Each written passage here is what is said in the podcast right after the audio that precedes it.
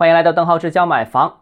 六月七号，深圳有市民在政府网上领导留言板上面留言，说希望深圳市政府取消二手房指导价。质疑呢，深圳二手房指导价实施已经一年零四个月了，导致大量二手房指导价远远是低于实际成交价，从而增加了市民的首付比例和购房困难啊。这个诉求其实也是合情合理啊。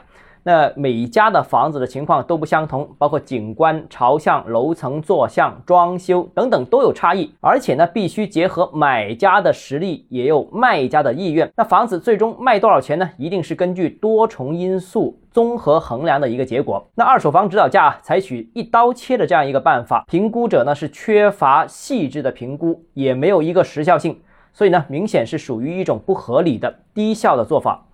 另外，深圳二手房指导价政策受到质疑的同时呢，深圳某一手楼盘呃在这个时候却被疯抢，这个原因呢，呃也是因因为限价。这个项目是位于深圳南山区的这个华润润喜项目，因为限价的原因呢，就必须以每平方米低于十三点二万进行销售。但是这个价格呢，明显是低于目前周边在手的二手房，周边二手房售价多少呢？是十八万元一平方米。那一套房子。一手和二手之间的差价基本上是在三百万上下，那所以呢，但凡有购买能力的人，呃，纷纷过来摇号，所以呃，出现了一波抢购。那所以啊，这个限价政策表面上是控制了房价，实际上在一手房限价上面反而是帮助了有钱人低价买房。